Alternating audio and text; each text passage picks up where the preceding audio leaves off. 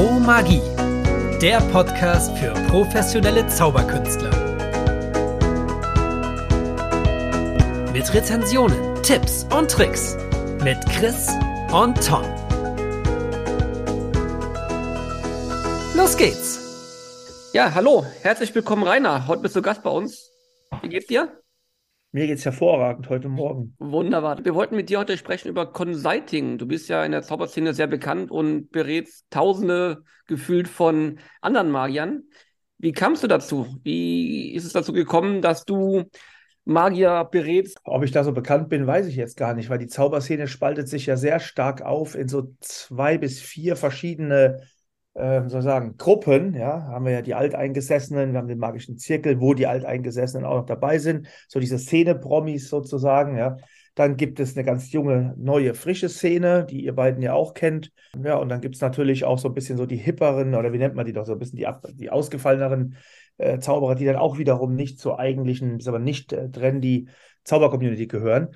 Und ich denke, dass ich alles bediene, bis auf die normale ähm, alteinges alteingesessen soll es gar nicht despektierlich sein, aber bis auf diese ja, Bestandsszene, wobei ich auch natürlich da ähm, Kunden habe oder mittlerweile auch teilweise Freunde, mit denen ich arbeite, zusammenarbeite. Gekommen ist das durch Zufall, das hat sich so ergeben. Ich kann dir jetzt gar nicht sagen, warum die äh, mich, oder ich muss ja eigentlich sagen uns, mich stimmt ja gar nicht. Das ist ja immer ein Zusammenspiel zwischen Thomas und mir, warum die uns nach Tipps fragen, ja, vielleicht, weil wir äh, aus der Mischung heraus mit Thomas und mir ganz spannend sind, dass unsere Ideen vielleicht ganz okay sind. Ich schätze mal, unsere Publikationen haben da ähm, auch Aufträge mit sich gebracht oder auch die äh, Dinge, die wir gebaut haben, also unsere Produkte, dass darüber hinaus der Link zu, naja, die bauen sowas, die schreiben sowas, vielleicht kann man die auch mal fragen, ähm, ob sie was machen wollen mit uns oder ob wir zusammenarbeiten können. Und ich glaube, daher kommt das so alles in allem. Ja, gefühlt war das ja auch anfangs, was man so mitbekommen hat. Also wir sind jetzt äh, noch nicht so lange dabei, aber gefühlt war das vor 20 Jahren ja noch ein Geheimtipp zu sagen, da gibt es den Rainer und den Thomas, die machen das und das. Von daher ist das sehr spannend. Also so im Untergrund hat es angefangen und wurde dann immer bekannter. Ne? Es ist eigentlich immer noch Untergrund muss ja? man sagen. Wir haben ja gar keine offizielle, ja doch, wir haben eine Webseite, aber die ist eigentlich auch mehr oder weniger so eine Art Webvisitenkarte, aber das ja. nach wie vor Untergrund. Wir haben halt mehr auch im Ausland zu tun als in Deutschland.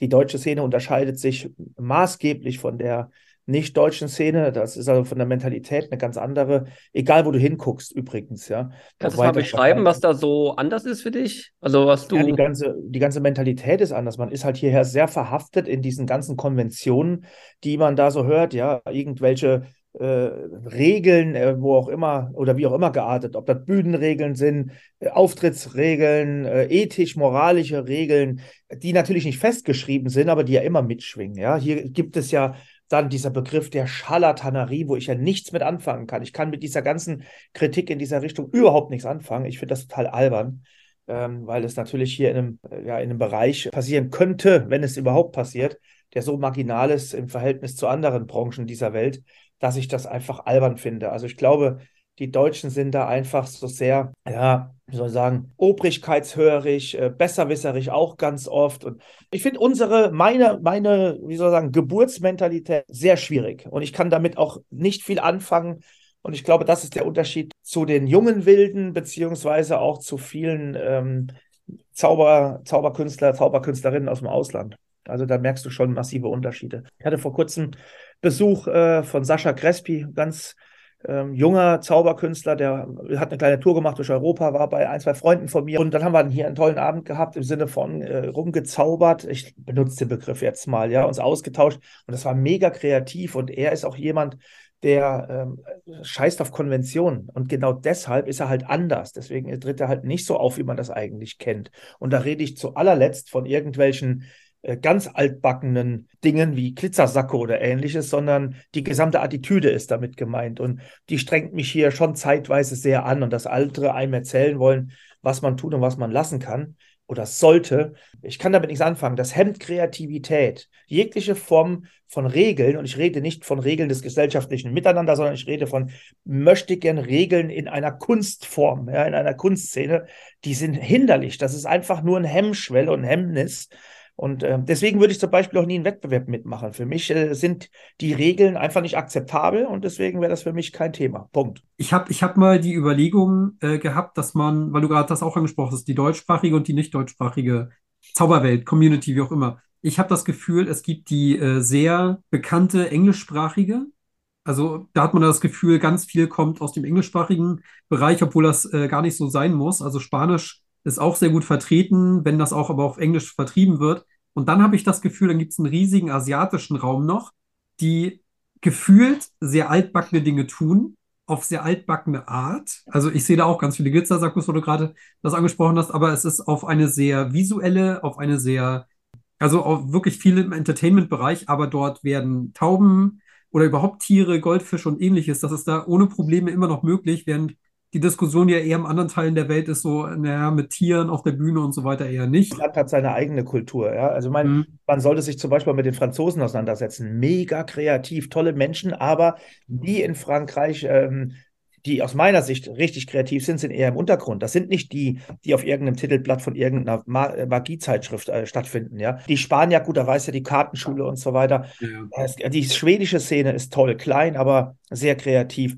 Aber ich glaube nicht, dass man das einfach nur so einteilen sollte. Auch die Asiaten sind teilweise extrem modern extrem gut dabei. Jetzt mhm. gerade hat, äh, jetzt muss ich mich leider entschuldigen, ich weiß den Namen nicht, der in Wien das neue Magic Theater eröffnet hat. Auch Weltmeister der Zauberkunst. Ich weiß leider den Namen gerade nicht. Ich bin ja so schlecht im Namen, muss ich zugestehen. Also, und wenn man sieht, was er da so macht, ist das schon sehr beeindruckend. Aber es geht mir weniger darum, ob wie die jetzt auftreten, ob die jetzt im Sakko sind, äh, im Glitzersakko, wie du gerade gesagt hast, oder ob die jetzt meinetwegen Tierzauberei machen, die bei uns verpönt ist. Ich meine, bei uns wird auch gegendert, das wirst du auch kaum in anderen Land dieser Art äh, hören. Mir geht es um die, um das Selbstkasteien ähm, der Kreativität. Und ich finde das also schlimm, wenn ich dann Kollegen und Kolleginnen hier sitzen habe, sind tatsächlich auch immer mehr Frauen, was mich total freut, weil die sind viel offener, die haben, die sind viel mehr open-minded in der, also im, im Kontext der Zauberkunst mhm. als viele Männer und lassen sich auch viel mehr ein. Also Grüße an meine ganzen Mädels da draußen, mit denen ich arbeite. Aber dann sieht man schon, wie allein aufgrund der Konventionen, man kann dies, man sollte das denn, ah, da habe ich das gehört,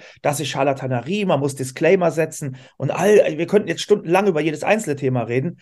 Ich finde es anstrengend. Das ist im Grunde so, äh, wie die in der freien Wirtschaft, in der ich ja auch noch arbeite, ja, vor lauter Regeln und vor lauter Konventionen hemmt man die komplette Kreativität. Ich meine, guck dir Werbung an, guck, es ist, ich finde es echt es wird immer schlimmer, obwohl wir immer modernere Mittel haben, immer mehr Möglichkeiten, immer mehr technische Möglichkeiten, wird aber doch der Output komplett begrenzt von lauter Regeln. Und das finde ich anstrengend. Und das ist in der Zauberkunst meines Erachtens das größte Problem. Und wenn man die Menschheitsgeschichte anschaut, dann sind es immer die gewesen, die wirklich, ähm, ich sage das jetzt mal so, ohne äh, wissenschaftlich zu sein, die auf die Regeln geschissen haben, hatten im Nachhinein den besten Output. Da fällt mir auch gerade deine Show ein, wo du ja ähm, ganz viele Tabus eigentlich aufbrichst. Ne? Ja, ich spreche alle Tabus. Eine ja. Color Prediction, ne, was, was ich meine, ähm, ja. super kreative Idee dahinter die du hast, ja. Das ist emotional. Das ist halt, ich spreche. Das ist der Thema, Punkt. Und es ist so, jeder wird ja eigentlich sagen, jeder Zauberkollege, das kannst du nicht bringen. Das kannst du in deiner Show nicht machen, ja. Und du holst damit das ganze Publikum ab. Äh, ja, das ist, äh, weißt du, dass man das Publikum abholt, das ist ja auch oftmals eine Glückssache oder das ist eine schöne Konsequenz. Ja, das ist ein schönes Ergebnis aus dem, was man tut. Ob das immer funktioniert, das kann man nicht planen, muss man wissen. Natürlich würde jetzt der Theaterwissenschaftler sagen, ja, man kann sich seinem Publikum anpassen. Ich glaube das nicht. Ich glaube nicht, dass man das immer kann, aber ich glaube, dass man durch Erfahrungen und durch Authentizität einfach näher ans Publikum kommt. Und ob dann einer darin sitzt, der dich feiert oder äh, einer, die sagt, nee, das ist aber ein doofer Idiot, den will ich nie wiedersehen, da steckst du ja in letzter Konsequenz nicht wirklich drin. Das ist wie im Kino, mit einem Kinofilm, das ist wie mit einem, mit einem Tatort oder mit einem, keine Ahnung, äh, mit einem Theaterstück. Das ist überall das Gleiche. Aber ich glaube, man sollte sich nicht begrenzen. Und ich möchte das mal ganz kurz erzählen, wie es mir da ergangen ist, damit das auch nochmal klar wird für die Hörer und Hörerinnen.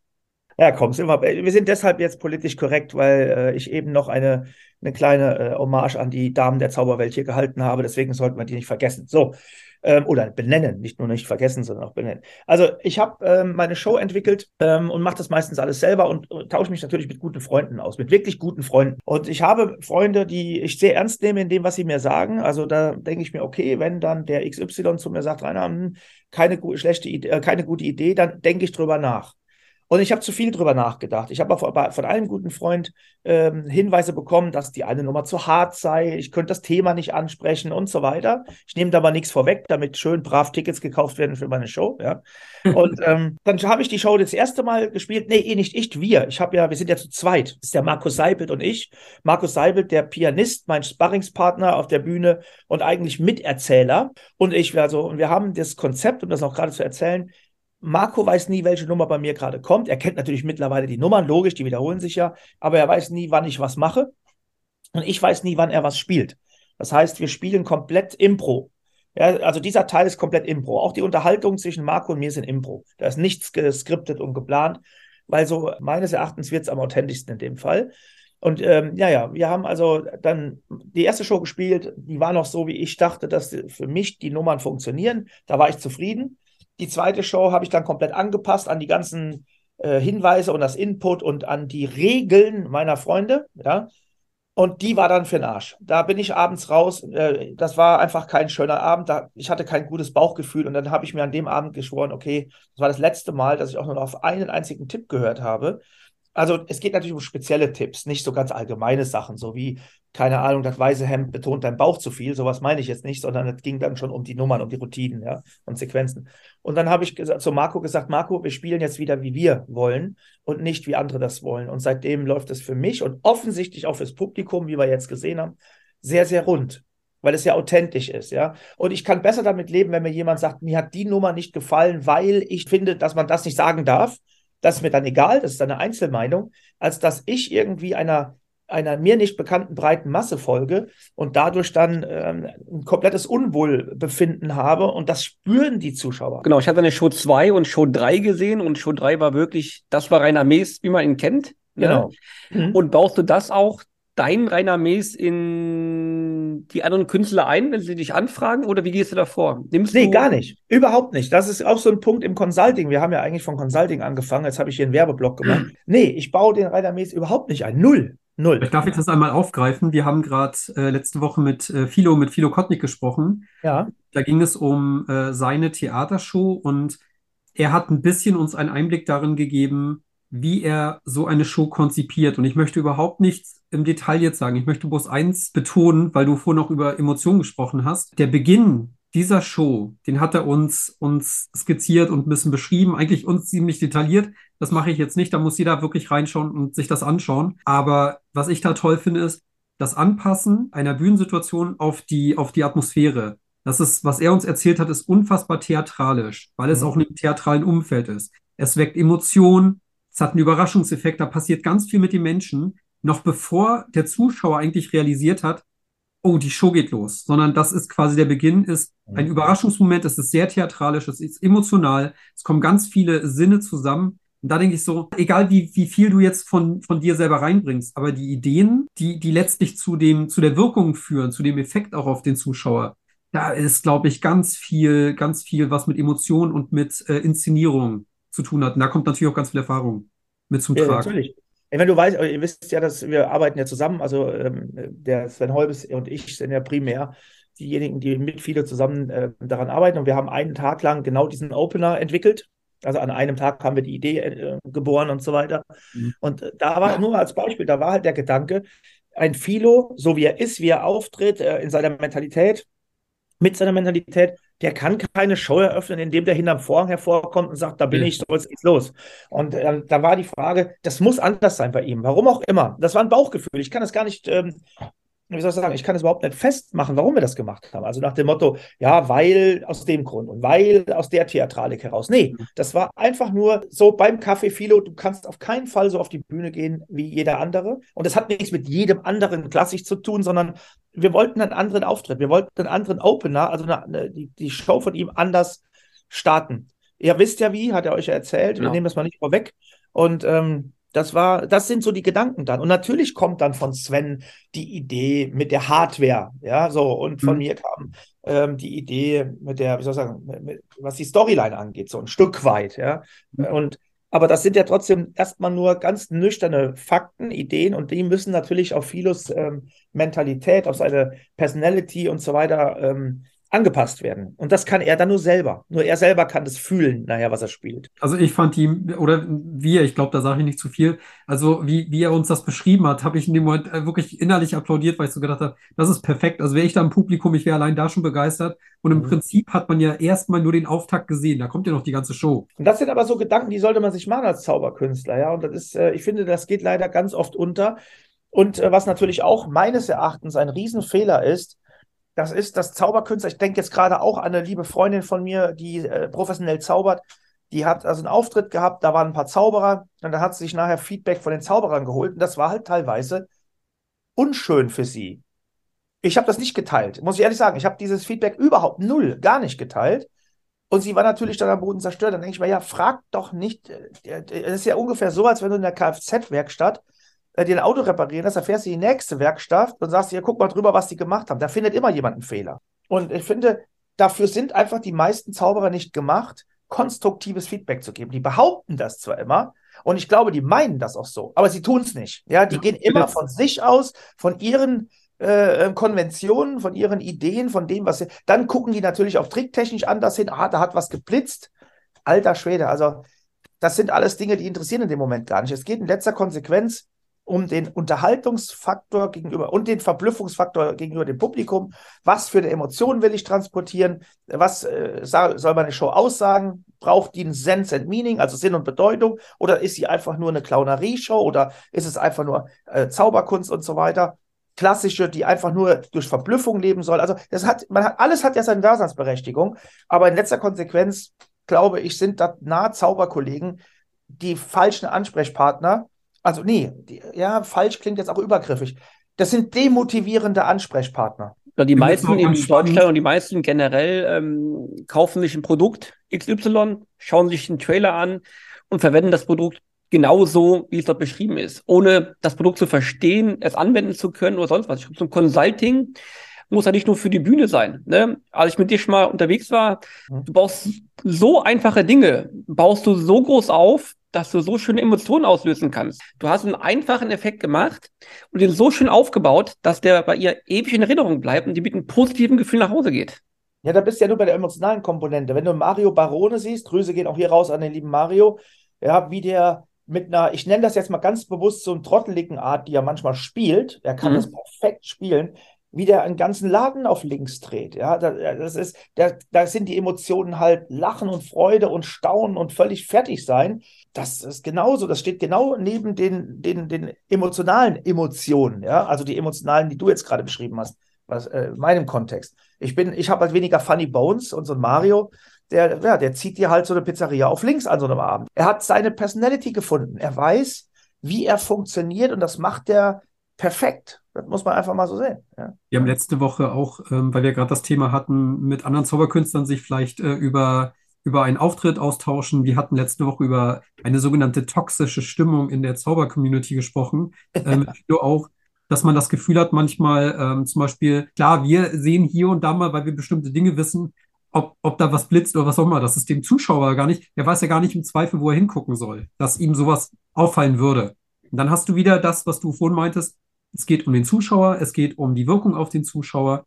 Und deswegen ist wahrscheinlich das das, ähm, das Feedback, was dir mehr bringt, um mhm. dich selber weiterzuentwickeln. Weil wenn du mitbekommst, du wolltest gerne, dass das Publikum lacht und es lacht nicht. Dadurch lernst du viel mehr, als dass ein Zauberkollege im Publikum sitzt und dir eine Liste gibt. Pass auf, das ist mir aufgefallen, das und so weiter. Ne? Also äh, es ist spannend. Ja, total. Und äh, ihr habt ja gefragt, so im, im Consulting, Beratung. Ja, es ist im Grunde, ist es eine Beratung und, und es ist in erster Linie ähm, ein kreatives Miteinander und das, glaube ich, da liegt die, der, das, du hast ja gerade von toxischer äh, mhm. Mentalität gesprochen und äh, ich versuche halt genau das Gegenteil äh, da irgendwie zu generieren. Oder wir versuchen das, ja. Dass es halt weder toxisch wird, noch dass man es auf sich selber bezieht und dass man auch mal vergisst, äh, ob das jetzt der neueste Hot Shit ist oder eine uralte Nummer, sondern dass es darum geht, wie kann man das für die Person, für den Künstler, für die Künstlerin so anpassen, dass das Sinn macht in jeglicher Hinsicht. Ja, und im Grunde trifft es das, was du gerade gesagt hast. Das ist das, was halt fehlt in der Szene, weil die, ja, du hast recht, die, die Szene ist oftmals sehr, sehr toxisch. Und das ist schade.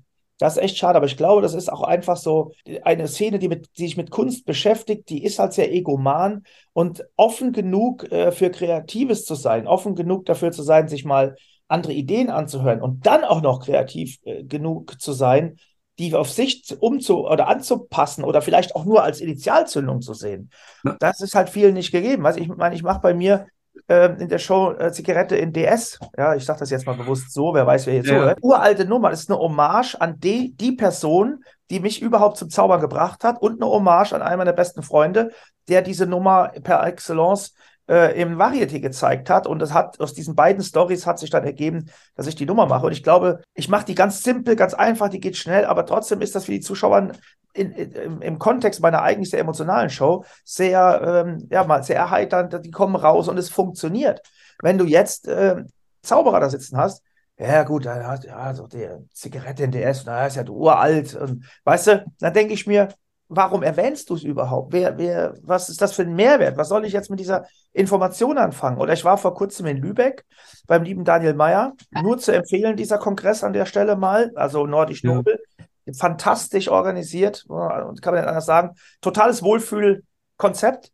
Hab, bin da aufgetreten und zwar mit meiner Erbstücknummer. Das ist eine uralte Ringseilverkettung, die ich aber mit einem mit einer Halskette, wie sagt man dazu, mit so ja, mit einer Halskette und mhm. einem Metallring mache und mit einer Story hatte super Feedback. Auch da vielen Dank. In dem Fall war das Publikum nur Zauberer und Zauberinnen, aber es war toll. Also, aber, sage ich ganz bewusst, weil ich hätte das nicht erwartet. Ich hatte eine ganz andere Erwartungshaltung und habe ähm, ein tolles Publikum davor gefunden. Also es gibt offen, ja, da muss ich mich so ein bisschen auch korrigieren, was ich eingangs gesagt habe. Es gibt da mit Sicherheit Unterschiede. Ich war jetzt eben sehr hart in meiner Aussage und an der Stelle sollte ich vielleicht mal sagen, da sollte sich nicht jeder von angegriffen oder äh, äh, genannt fühlen, ja, oder benannt fühlen. Aber das war halt so, dass von den ganzen, wie viele Leute waren da? 150, ich weiß nicht genau, 200. Einer kam und hat gemeint, ich hätte ja ein uraltes Billigkunststück gezeigt. Er, er darf ja die Meinung haben, ist ja okay. Ich, äh, ich muss ja nicht gefallen, was jetzt so seinen Geschmack angeht. Aber das war spannend, dass er im Grunde diese ganze Nummer, die sehr emotional war und sehr schön und eine tolle Zuschauerin auf der Bühne, auch übrigens eine Zauberin und ein, äh, die ist eigentlich auch Clownin, sagt man dazu. Ist das der richtige, ja? Also Clown, okay. Klinik-Clown, tolle äh, Person auf der Bühne und das war ein schöner Moment, auch für mich, total emotional. Und er reduziert das dann auf diesen, auf diese reine Ring-Selferkennung, die irgendwie 100 Jahre alt ist. Und das habe ich mal so in mich reingelacht. Aber auf der anderen Seite, er soll seine Meinung haben, das ist auch vollkommen in Ordnung. Aber das ist ja genauso diese Denke, die in der Szene sehr, sehr oft vorherrscht. Aber an der Stelle nochmal, das Publikum, obwohl, obwohl es Magier und Magierinnen waren, war es sehr, sehr wohlgesonnen und für alle Künstler, die da waren, muss ich deutlich sagen. Ja. Es passt ja auch zu dir. Denn die Show heißt No Lies. Du erzählst Dinge aus deinem wahren Leben. Und wenn dich dieses Kunststück damals so berührt hat oder so eingefangen hat, dann spielst du die Nummer. Dann passt sie zu dir. Und zum ja. Thema Erbstück möchte ich sagen, ich war ja beim Gabel-Workshop beim Philo. Mhm. Da war der Daniel Zürn war da. Grüße gehen raus. Und er meinte zu mir, dass diese Nummer ihn am meisten abgeholt hat. Natürlich kannte er das Kunststück, die Idee kannte er, aber er fand es so schön performt. Da siehst du mal, da gehen die Meinungen wieder kommen auseinander. Er hat es verstanden, er wusste, wie es funktioniert, hat aber verstanden, der Zuschauerin war berührt, er war berührt. Alles aber ich sag euch, mich stimmt optimistisch, dass du, weil das ist ja eigentlich das Thema, was über allem schwebt, was ihr gerade erzählt. Mich stimmt total optimistisch. Du kannst Klassiker nehmen und wir sind ja nicht von der Fraktion, die sagen, es gibt sehr, sehr alt ehrwürdige Zauberkünstler, die ganz altehrwürdige Tricks machen, sondern du kannst wirklich diese Klassiker nehmen und ihnen neues Leben einhauchen. Denn im Endeffekt, der Zuschauer sieht etwas, was der Zauberkünstler mit einem klassischen Handgriff, was er mit einem klassischen Requisit vorführt. Und der Zuschauer kann trotzdem zu dem Ergebnis kommen, dass er sowas sagt wie, sowas habe ich ja noch nie in meinem Leben gesehen. Du hast etwas Klassisches genommen, was schon seit Jahrzehnten oder wahrscheinlich sogar äh, seit 100 Jahren äh, vielleicht verwendet wird und hast daraus sowas Neues gemacht, dass die Leute das einfach mitgenommen hat. Gepaart mit der Emotion wieder, über die wir ja heute mhm. schon öfter gesprochen haben. Das macht viel aus. Und ich ja. habe ganz oft, ich, ich schicke auch, es tut mir so leid, ich glaube, Christian kann das irgendwann noch nicht mehr sehen. Ich, ich schicke regelmäßig äh, Auftrittsvideos, bei denen ich wirklich dieses Gefühl habe, was Christian vorhin erwähnt hat.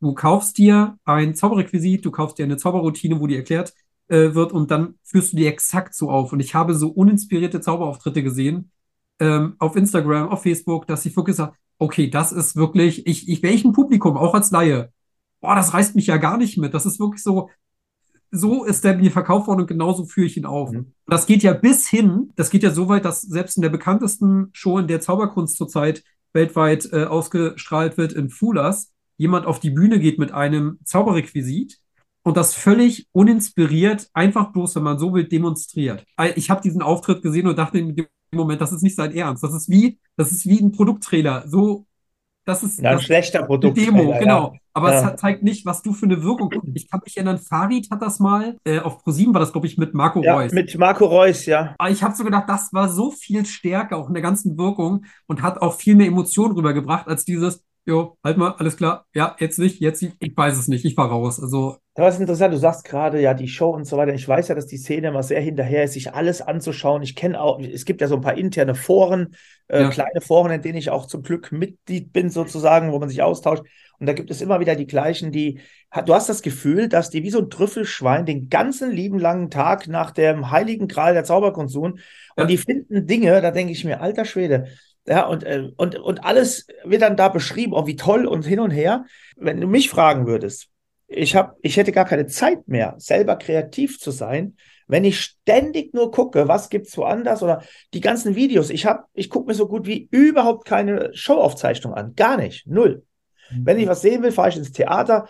Ähm, da gibt's viele Beispiele. Ich gucke mir kaum etwas an. Ich lasse mich inspirieren vom normalen Leben und viel weniger von irgendwelchen, wie soll ich sagen, äh, Zaubervideos oder so. Wenn ich ganz konkret was suche, dann gucke ich es mir an. Logisch, wenn ich jetzt weiß, ich brauche jetzt ein Switch-Device, habe ich letztens noch gehabt. Dann suche ich, dann gucke ich es mir an und dann weiß ich, ah, okay, das macht für mich Sinn, das kann ich gebrauchen. Aber so einfach mal so mir ein Video nach dem anderen angucken, mir die immer die neueste DVD oder das neueste Streaming-Video zu holen und alles durchzugucken. Und du, du wirst nie auf den Punkt kommen. Und das merkst du ja bei vielen. Ja, dann das wird alles angeguckt, alles wird mal ausprobiert. Und ja, ich kann dieses Trüffelschwein, diese Trüffelschwein-Mentalität auch verstehen. Ich bin so nicht. Ich kann damit überhaupt nichts anfangen. Das hemmt mich in der Kreativität. doch Lebenszeit, auch- sind wir mal ehrlich. Ja, ja, natürlich. Du, du kommst da nie auf den Punkt. Du kommst da nie auf den Punkt. Ja, du fängst tausend Sachen an, dies ist cool, das ist cool. Und du merkst einfach, du kommst nicht weiter. Ja, trittst auf der Stelle, findest das nächste wieder geil, dann auch noch geil. Es ist immer alles geil. Es ist wie mit der Elektronik. Du könntest dir ständig ein neues, das neueste iPhone oder das nächste MacBook oder die nächsten Earpods oder weiß der Teufel was für die neueste Kamera holen. Du kommst, ja- du bist, kommst ja nie an, wenn du es nicht mal benutzt, wenn du damit nicht mal aktiv arbeitest, dann hast du zwar ein schönes Setup, ein schönes La Warenlager, aber du kommst einfach nicht ähm, auf die Straße damit. Ja. Und das ist auch, glaube ich, etwas, woran sehr viele, ähm, ja, Kranken hätte ich fast gesagt, aber wo sich sehr viele mit selbst hemmen. Ja, ständig auf der Suche nach der nächsten, nach dem nächsten heiligen Gral. Und ganz ehrlich, das hast du gerade gesagt, der ist manchmal äh, versteckt in Büchern, die antiquarisch sind.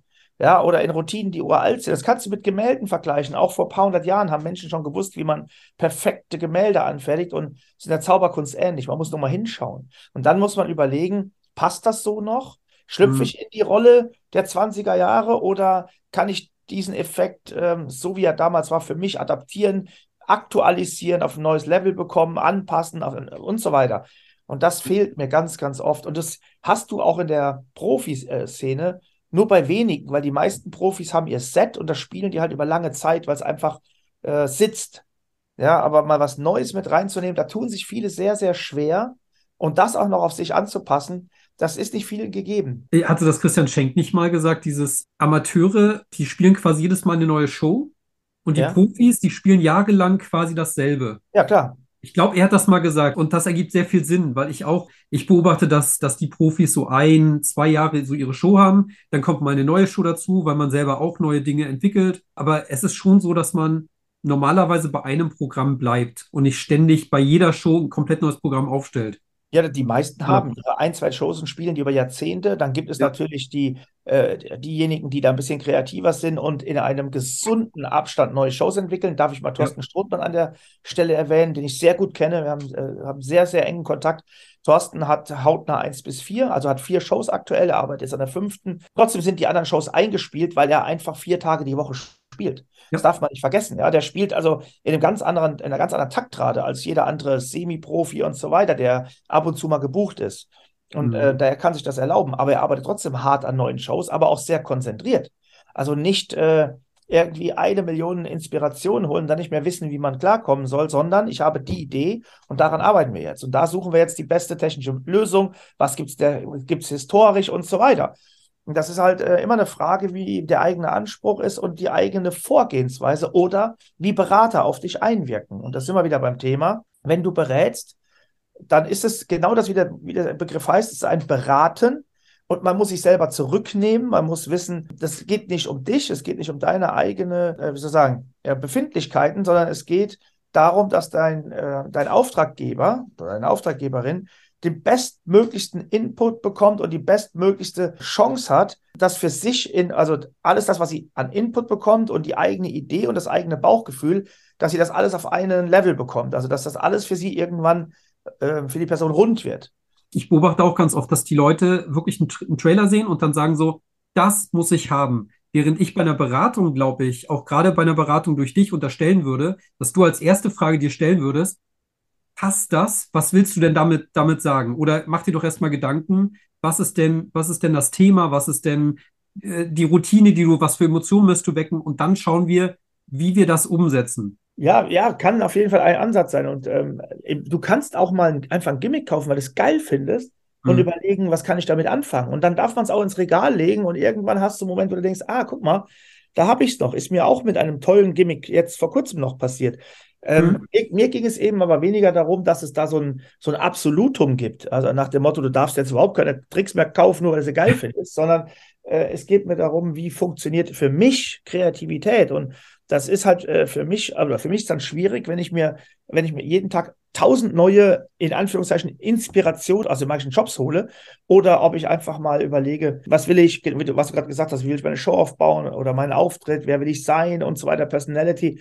Das sind all solche, solche Dinge. Also ich, ich funktioniere nicht so, indem ich mir tausend Sachen kaufe und dann überlege, was mache ich damit, sondern ich überlege mir, auf was für eine Nummer habe ich Bock, wie soll das aussehen, was soll das für ein Gefühl erzeugen und dann überlege ich mir die Tricktechnik dahinter. Du machst ja nicht nur ähm, magische Beratung, sondern auch hypnotische Beratung, oder? Bei Timons Show hast du, glaube ich, auch da. Ja, ja, das, das ist ja nochmal ein anderes Thema, ja, genau. Okay.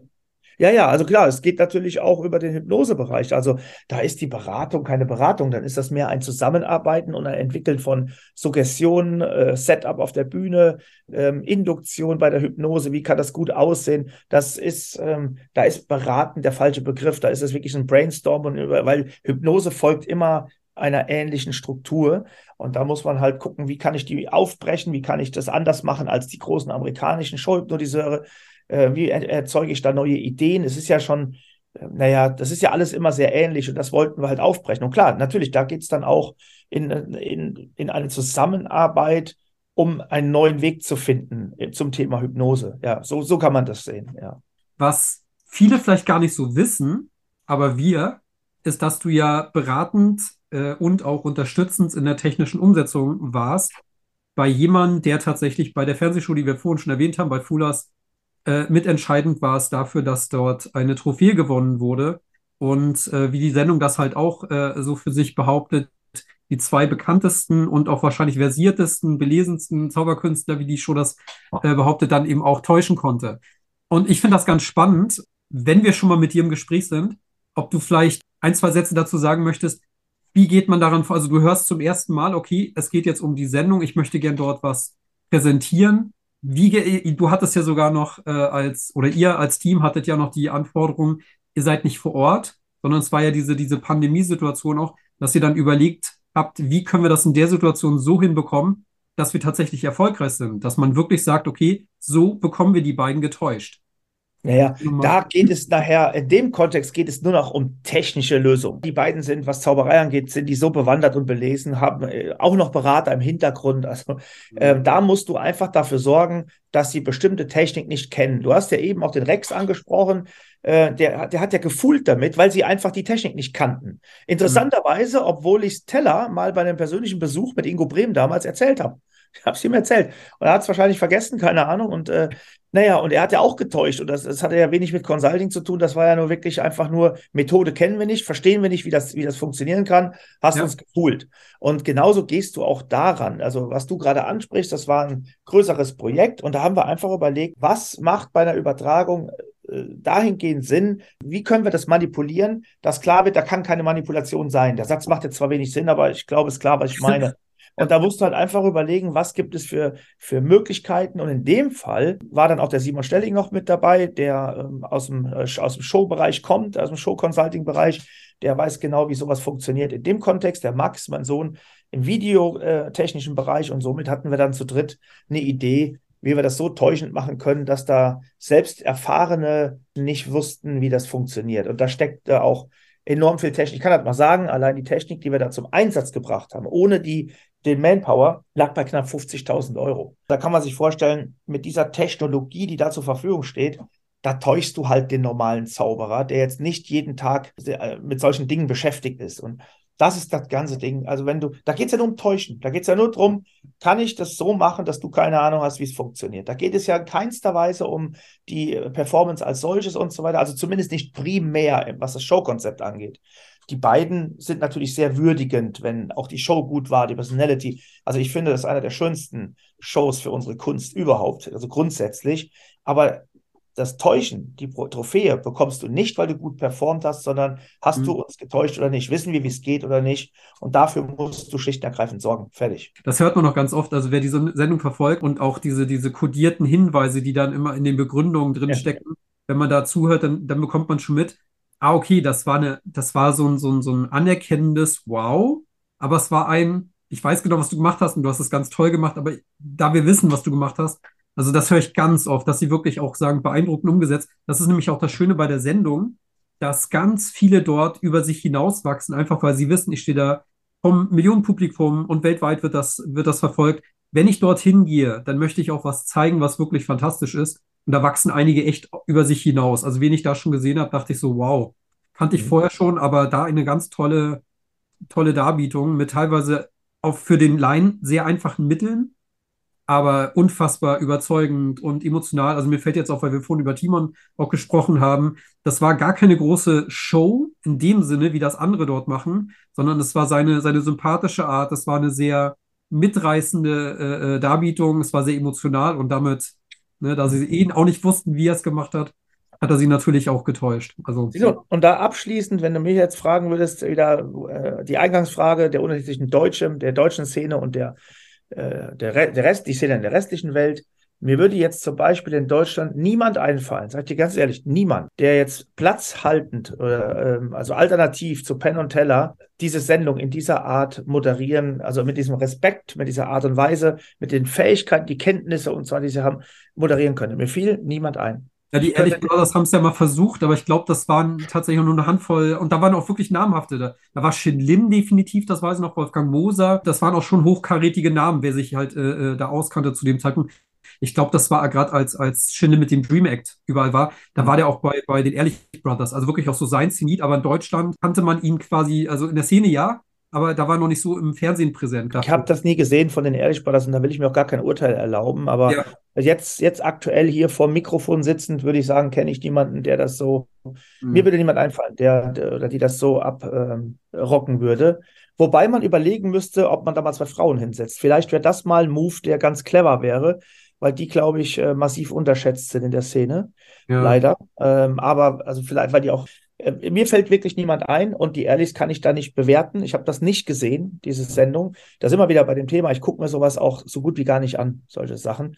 Und das hat auch gar nichts mit Ignoranz zu tun, sondern ich habe einfach keine Lust auf, vor der Mattscheibe zu sitzen ähm, das ist einfach nicht mein Medium. So, ja. Ich glaube auch, es gibt keine Verpflichtungen, so nach dem Motto, äh, wenn du mitreden möchtest oder zur Zauber-Community gehören möchtest, dass du alles konsumierst und alles wissen solltest. Von daher. Nee, man muss nur offen genug sein. Und das, äh, genau. das wünsche ich euch beiden, dass ihr einfach immer offen genug seid und fair mit euren Gästen und mit dem, was ihr rezensiert und so weiter, weil ich glaube, das ist der einzig vernünftige Weg.